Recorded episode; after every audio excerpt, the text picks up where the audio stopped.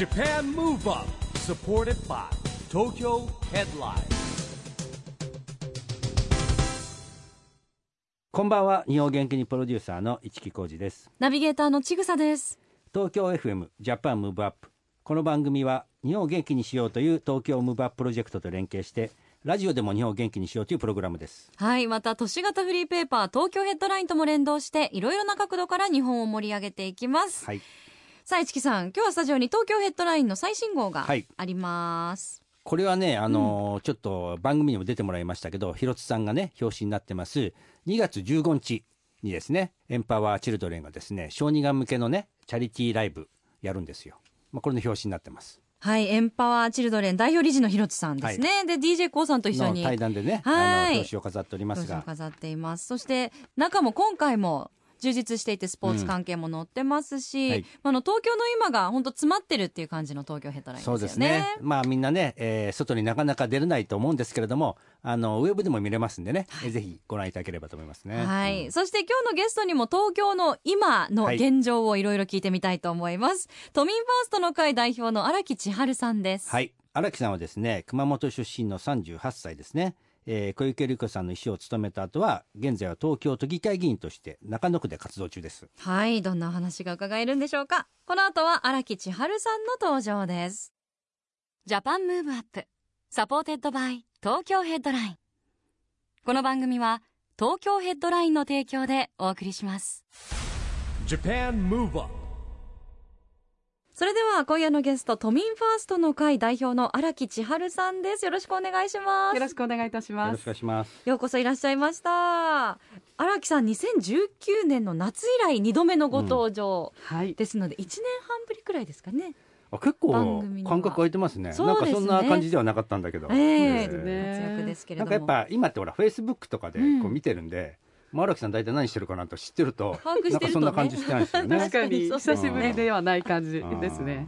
えただ前回来ていただいた時とは世界はねもう一変してうん。しまっています。ちょうど今から1年前くらいこのねコロナの話題がどんどん出てくるようにうん。なったと思うんですけど振り返っていかがですか？そうですね、はい。ちょうどまあ昨年の2020年の1月に国内で初めてコロナの感染者が出たということで、えーもう1年経過しようとしていますけれども、まだまだ緊急事態宣言かということで、えー東京都としては小池百合子東京都知事を先頭に、まあ、コロナ対策に万全を期していっているところであります。はいまあでもこう管理する人たちも大変ですよだって自分そうは言いながらも自分の体調管理もしなきゃいけないわけじゃないですか。それでみんな気遣いしていくっていうの。僕テレビ見ててあ小池さん疲れてるのとかね。見 てますけど。大変疲れてます大変ですよね。もうきっともう1年ほぼ寝る間もないぐらい多分お忙しい、まあ、そうですね。都市に関わる皆さんそうですよね。きっとね。あの奮闘の裏側であの近いところから見てらしたと思いますけどどういうお気持ちというか。そうですね、なかなかあの今、ちょうど特措法感染症法の改正ということで、うん。えー国会でも動いてますけれども、当時は法律の改正もないままで、まあ、自治体の長が本当にあの奮闘しなければならないような状況の中で、まあ、あの3密という言葉とかですね、うん。流行語大賞うん。小池知事が取られていましたし、はい。あのそういう言葉でですね、うん。できるだけこう都民に伝わる、ん。だんだんこの1年にもなってくると、うん。だんだんこう都民の皆さんにも伝わりにくい状況があある中で、うん。小池知事もすごく言葉を選びながら、うん。あの皆さんに伝わるようにできるだけ感染しないさせないようなあ努力ををされているのは間近でうん。見ていました。うん。はい。うん。まあ、確かにね、2回目のね、えー緊急事態宣言ってのもありますし、まあ、いいことじゃないんですけど、ある意味の慣れもありますよね。ねだんだんやっぱ人の出方もそうですしね。うんまあ、荒木さん、それからですね、まあ、ちょっとこう、急遽こういう状況になってますけども、まあ、オリンピック・パラリンピックのね、会長が交代されるということで、まあ、これ、開催都市、東京としてはどういう、これ、今後のスタンスは変わらないんですよね。そうですね。東京都はまあ開催都市の責任としてオリンピックの準備、パラリンピックの準備を進めていくということには、あ変わりはありません、いろんな思いは当然、えーありますけれども、そこは粛々と進めていくということであります。そうですよね、はい。まあ、あのこの番組もですね実はね、オリンピック・パラリンピックを、うん、招致活動からね、始まって、ですね、え。ーその2020年目指してってきて、2021年になっちゃいましたけど、まあ、そういう意味ではね、やっぱりこうこれからのやっぱりこう日本がこう復活していくって言いますか、こう復調していく中に、なんか一つのきっかけとしてはね、僕自身はすごく思い入れがあってね、やってほしいなと思ってるんですけども。ね、アスリートの方々も本当1分1秒大切に、ね、このオリンピックに向けて準備を重ねているということもありますし、はい、はい、しっかりとあの希望をね持ち続けていきたいと思ってます、ね、希望は大事ですよ、はい、希望という言葉、はい、なんか今までもこう人類っていろんなこう、うん、災いがあったタイミングでより強く進化していったりとかっていう歴史もあったと思うんですけど、今回でいうとデジタル化が進んで進化したなっていう印象もあるんですけど。そうですね、えー、一昨年に、うん、ヤフーの元社長で会長である宮坂学氏をですね、小池知事が、うん、副知事として、えー、招きまして、うん、えー、その宮坂副知事を筆頭に、まあ、都庁デジタル化ということで実は今もう第1回定例会まもなく始まるんですけれども、うん、その中でデジタルサービス局っていうのがあ東京都の中で、えー、設置をされます。その改正条例が、うん、えー、提案されてるんですけれどもその中で、まあ、デジタル庁とかですねデジタル局ということあるんですけれども、うん、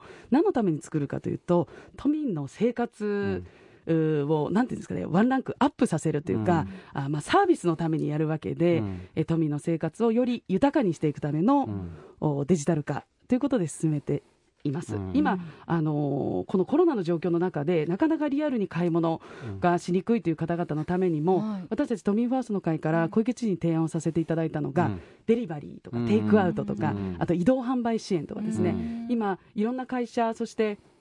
飲食店もそうなんですけれども、うん、業態転換をこうやりたい、うん、そういうようなあ思いがある飲食店も多くてですね、うん、その飲食店の思いをいっぱい地元でも聞かせていただきましてそういう業態転換支援だからテイクアウト始めたい、デリバリー始めたい、まあ、インターネット販売を始めたいと、こういう方々のためにも私たち地元から声を伺いながら、あの制度を東京都で作らせていただいています。なるほどね。で荒木さんはな中野区でねいろんな活動をされてますけども、はい、この中野ワクワク商品券？そうですね。プレミアム商品券といって、まああの正直地域の消費喚起、うん、もかなり落ち込んでいたところで、うん、えー、購買意欲というか皆さんの消費喚起をしなければいけないということで、うん、中野区ではプレミアム商品券という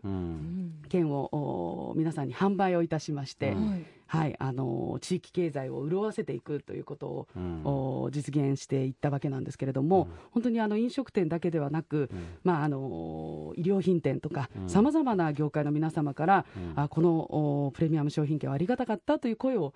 頂戴しているところで。えー、ありますね。でプレミアム商品券もあるんだけどこれが子供に分かりやすい新型コロナ紙芝居で動画。そうですね。紙芝居でなんかあの本当に商店街の方たちが出てくる YouTube とかもありますし、うん、あとあの現役の保育士の方が作ってらっしゃる子供用のコンテンツとかもそういう YouTube 充実してますよね。ですよね。中野区も本当努力をしながら、うん、あのまあ子供たちに向けて、うん、なんでマスクしなきゃいけないの、うん、なんでお外にお出かけできないの？っていう子供たちに分かりやすく説明をして納得させて生活をさせてあげられないと、子供たちなんでマスクしなきゃいけないのっていう中でそういう生活を余儀なくされているので、できる限り子どもたちにも優しい中野区作り、中野区子育て先進区を目指してるんです。なのでそういう点でも子どもたちに納得感をしっかりと与えながら感染対策を万全にしていくということで、はい、区も音と連携しながら頑張ってます。中野区オリジナルでねあのたくさん作ってらっしゃるのが本当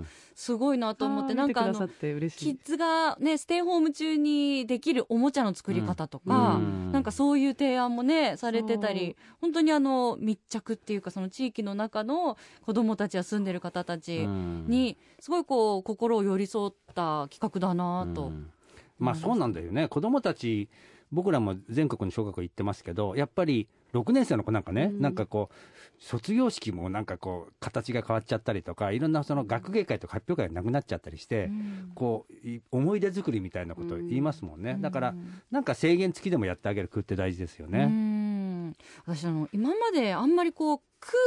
のことそんな考えたことなくて、自分が住んでる区 そうですか。とその、まあ、区もあもちろん考えたり選挙ね行ったりとかはするんですけど、うん、何かあの例えば YouTube でステイホーム中にあの何か提案してくれてるかなっていうような目線で、区をネット検索したりとか、そういうこと今までしたことなかったなと思って。あー確かに、うんね、きっと私が住んでる区がね中野区と同等ぐらいにそういうことをやってるのかわかんないですけど、うん。ちょっと見てみようっていう気に嬉しいです、うんなりました。中野区きっかけに、ありがとうね、ごそういうのやってくれてたら嬉しいなと思いました。さあそれではここで荒木さんから一曲日本を元気にするリクエストを今日は伺いたいなと思うんですが音楽はお好きでいらっしゃるんですよね。大好きです。はい。今日はどの曲にしましょうか？マイカさんのサバイバー。うん。実はこのマイカさん私の高校の後輩でありましてシンガーソングライターなんですけど、うん。前回は「ドリームカムトゥルーのうん。朝がまた来る」うん。まあ、ずっと夜は続かないんだよ、うん。いつか朝が来るんだよっていうちょっとこう希望の持てるうん。曲だったんです。今回もですね実は同じで、サバイバーって、まあ、助かった人とか、まあ、うん。生存者っていう意味もあるんですけどこれは苦難を耐え抜く人逆境にめげない人といううん。意味もあって、そういう意味で、えーまあ、こういうコロナの状況1年間続いて、えー本当にこうやる気がなくなったり、うん。まあ、落ち込むことも大変多いんですけれども、おこの逆境に、まあ、苦難をしっかりとみんなで乗り越えていこうという、うん。そういう、まあ、2018年だったかなこの歌がで、あの曲が出たのは。なので、まあ、コロナとは関係ないんですけれども、うん。まあ、例えば熊本だとお大震災だとか、うん。まあ、東日本大震災もそうですけれども、いろんないさっき千草さんもおっしゃってましたけれどもたくさんのこうなんていうんですかね災害とか自然災害だけではなくていろんな、うん。あ苦難をこれまで日本国民は乗り越えてきた、うん。あので、えーそういうこう応援ソングとして私も聴かせていただいてます。はいありがとうございます。それではここで荒木さんからの日本を元気にするリクエストです。マイカでサバイバー。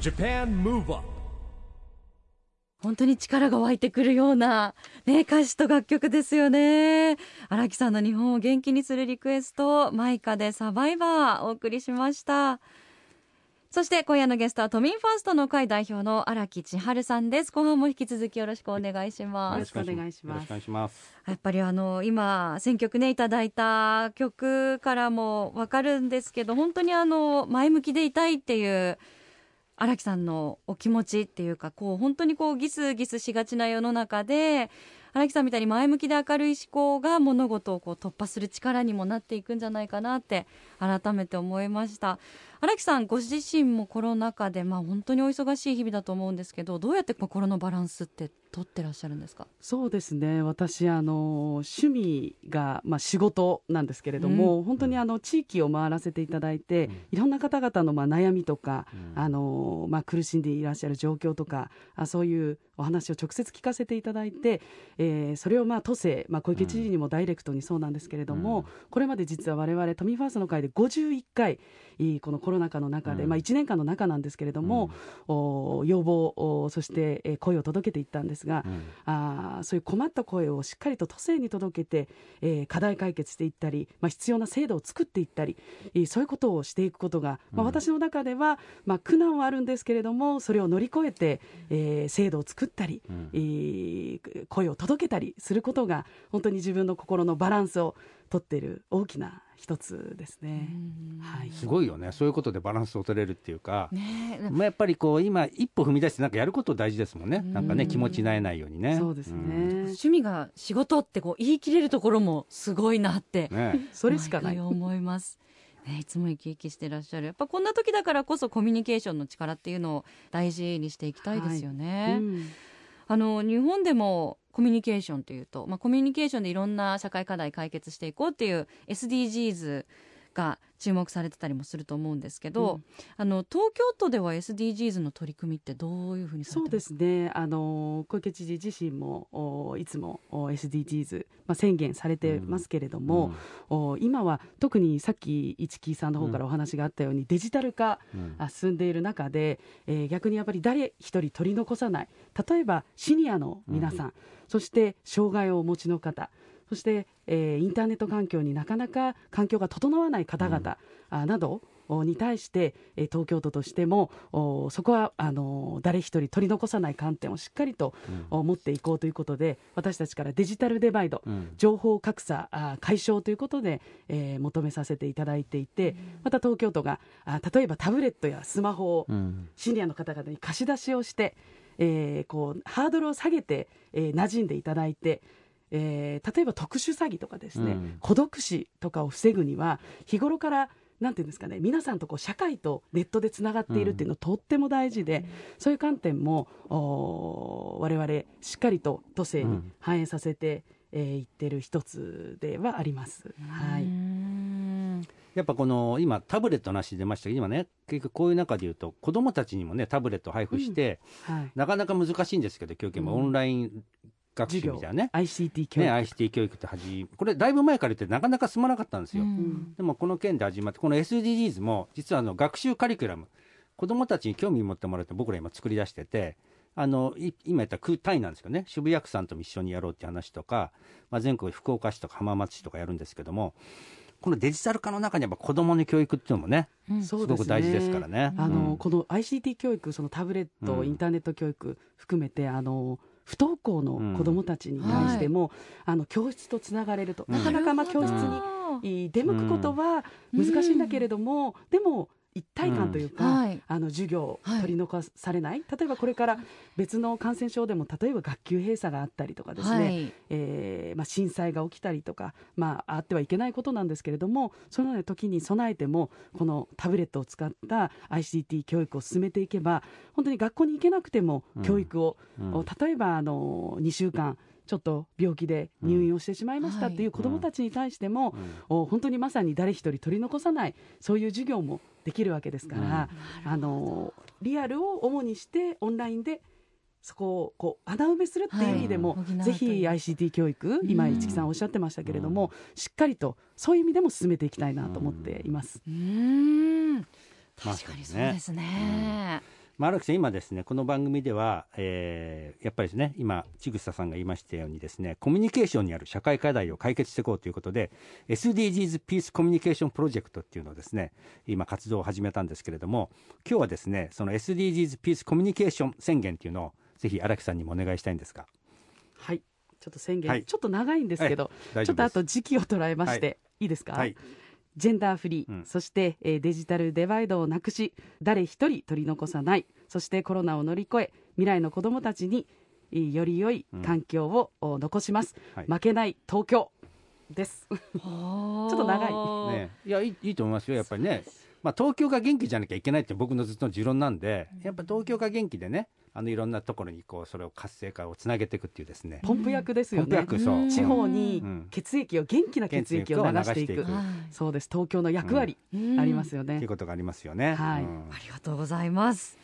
いやあの先ほどもね荒木さんも趣味は仕事ってうん。おっしゃってるので、あんまりじゃあストレス発散とかプライベートで何かこういうことをして楽しんでますみたいなことはない。おありにならないんですかね。荒木さんほら熊本出身だから、はい。あのなんていうのすごくこう明るい方だし例えばあの一つの例で言うとねすごいお酒を好きで飲む人なのかなと思ったら全然飲まないって、いやびっくりした。全く飲めない。イメージがイメージがあれはいみたいな。お酒が飲めない。飲めない。九州の女とはみたいな。そうなんですよ。お酒が強くてみたいなイメージですが。まあイメージだけでね 外見で判断しちゃいけないんですけど。申し訳ないんですけれども、はい。そうなんですね、じゃあ本当にあのお家に帰ってなんかこうほっとする時間ってどういう時間ですか？やっぱお仕事してる時こそがほっとする時間だったりするんですか？そうですね。うわー。もうパソコン開いて家に帰ればパチパチ、えー。自分のあのなんていうんですかねチラシとか報告書を作ってうん。できる限り本当に困っていて声を届届けられない人たちに例えば出産を間近に控えた妊婦さんとかですねはい。えー本当にシニアの方々とか、うん。なかなかその届きにくい今特にステイホームされてるので、うん。リアルに声って伺いにくいんですよね、うん。なので私たちから出かけていって、えーその声を聞くと例えば出産本当にあの妊婦さんの声ってうん。本当届きにくいので、えー今回小池知事にも要望をさせていただいた、うん。あ出産の、ためのお費用って東京すごく高いんですよね。出産一時金42万円プラス、本当何十万もかかってしまうので、うん。そこをぜひあのコロナの中でうん。も出産を応援するよっていう意味でも手当てをしてほしいとかそういう声を届けていく役割を果たせている時っていうのは本当にあの自己実現というかうん。本当にあの自分がいる意味えー都議会議員としている意味をあ感じますね。ー素敵ですよね。ね。何やってるかっていう人もいるからね本当にね。そんなこと言っちゃいけませんけどね。でも本当にそういうあの住んでる方たちの東京とかうん中野区とかね東京全体とかに住んでる方たちの,、まあ、あのリアルな感謝のフィードバックとかそういうのもらった時がやっぱり一番の荒木さんのじゃあ最高な瞬間だったりするんですかね。今本当ちぐささんのおっしゃった通りですね。いただいた時っていうのは、はい。もうその苦労だとか、まあ、苦労だともあまり思わないんですが、それをもう一瞬で塗り替える喜び、もっともっとお頑張ろうともっともっと役に立とうとやっぱり思いますね。でも本当にいつも元気じゃないですか、はい、こう体調管理とかってどうしてるんですか？あ全然あの管理してないんですけど それあの、うん、まあ、小池知事もね、そうですよね、不眠不休でもやっぱり元気？発信力もしっかりあって、まあ、そこには負けないようにあのこちらも。家ヨガとかやってるんですか？家ヨガとか全くやってないですね。すごくいいサプリを飲んでらっしゃるとか。ないです、ね、スペシャル青汁を飲んでいるとか。全くないですね、はい。人に触れ合ってるとか、まあ、今なかなか触れ合いはね、うん、濃厚にはできないんですけど、はい、心を触れ合わせて、そうですねいや本当いつやっても元気だからねすごいなと思って。はつらつとされてるんですよね、うん。うん、ありがとうございます。こうやってねお話ししてるだけでも我々もパワーいただけますよね、はい、ありがとうございます。まだまだお話伺いたいところなんですがあっという間にお時間が迫ってきてしまいました、えー、荒木さんぜひじゃあ最後に今後のなんかこうチャレンジしたいこととかもし意気込みもしくは聞いてる方に一言メッセージがあればお願いします。そうですね。今本当にあの緊急事態宣言下の東京ではあるんですけれども、うん、おまあ小池知事もよくサスティナブルリカバリー。本当にあの回復していくだけではなくって、うん、えー、やはりこの後の社会につなげていき、そしてよりよく回復していくということで、えー、このコロナのピンチをですねぜひチャンスに変えて、えー、当然あの命や健康を守るっていうのは当然なんですけれどもやはりここで、えー、一つ東京がまた変わるチャンスだと思いまして、いろんな声を聞かせていただいて当然苦しみの声もあればこうやって頑張りたいんだ。だからこういう制度を作ってくれ。そういう声をしっかりと聞きながら我々東京都が全国のやはりあの見本というか手本というか、うん、先例になれるように頑張っていきたいと思っています。小池知事は女性初の東京都知事でありますし、うん、2期目の知事でありますけれどもこの小池知事の元の東京であれば本当にあのいろんな可能性があありますので今いろんなジェンダーの問題とか、うん、あ言われてますけれどもこれをしっかりと乗り越えてい、えー、きたいと思っています。はい、ありがとうございます。あのね、この番組はね、本当は東京ムーブアップと連動してっていうですね、もともとね、スタート時から東京から日本元気にやってますのでですね、うん、ぜひね引き続き頑張ってほしいと思います。はい、いや本当に貴重なお話どうもありがとうございました。ありがとうございました。今夜のゲストは都民ファーストの会代表の荒木千春さんでした。Japan, move on.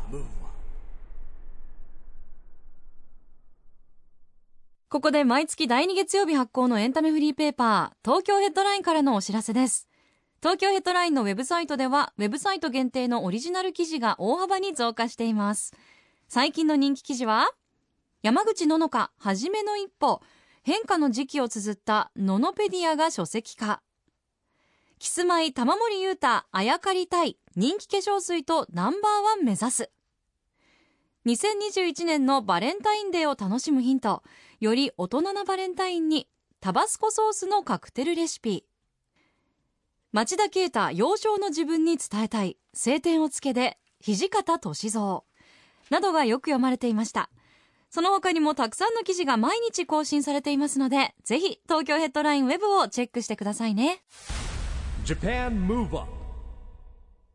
今日は都民ファーストの会代表のですね都議会議員の荒木千春さんに来てもらったんですけれども、はい、荒木さんはね本当いつも元気ですよね。なんかね。本当にあの奮闘してくださってるっていう感じがしますよね、やっぱなんか都政とか、区政とかってもちろん自分に関係あるし選挙にも行くんですけど、うん、なんかあんまりこうちゃんとこう人間がやっているんだっていう実感って普通に暮らしてると、ね、そうあんまり考えたり、そこに思いを馳せることってないですけど荒、木さんお会いするたんびにあ本当にこうやってねあの日々こうプライベートもね時間も削っても荒木さんはそれが趣味っておっしゃってますけど頑張ってくださってる人間がいるんだなっていうふうに実感しますよね。もっと興味を持たなきゃだめだなって思いました。まあそうですね。だってあのよく考えたらちょうど荒木さんと千草年が一緒ぐらいですもんね。そうなんですよ。むしろ荒木さん下なんですけどね、うん、学ネタを一つ下で、うん、いやそれなのにあんなにしっかりと生き生きとねこう目的と目標を持って、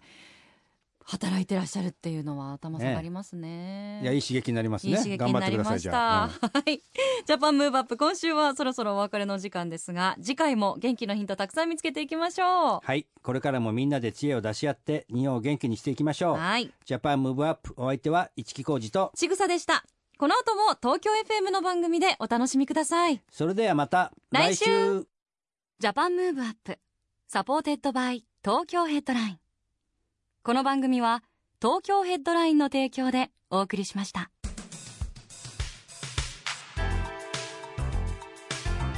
Japan Move on.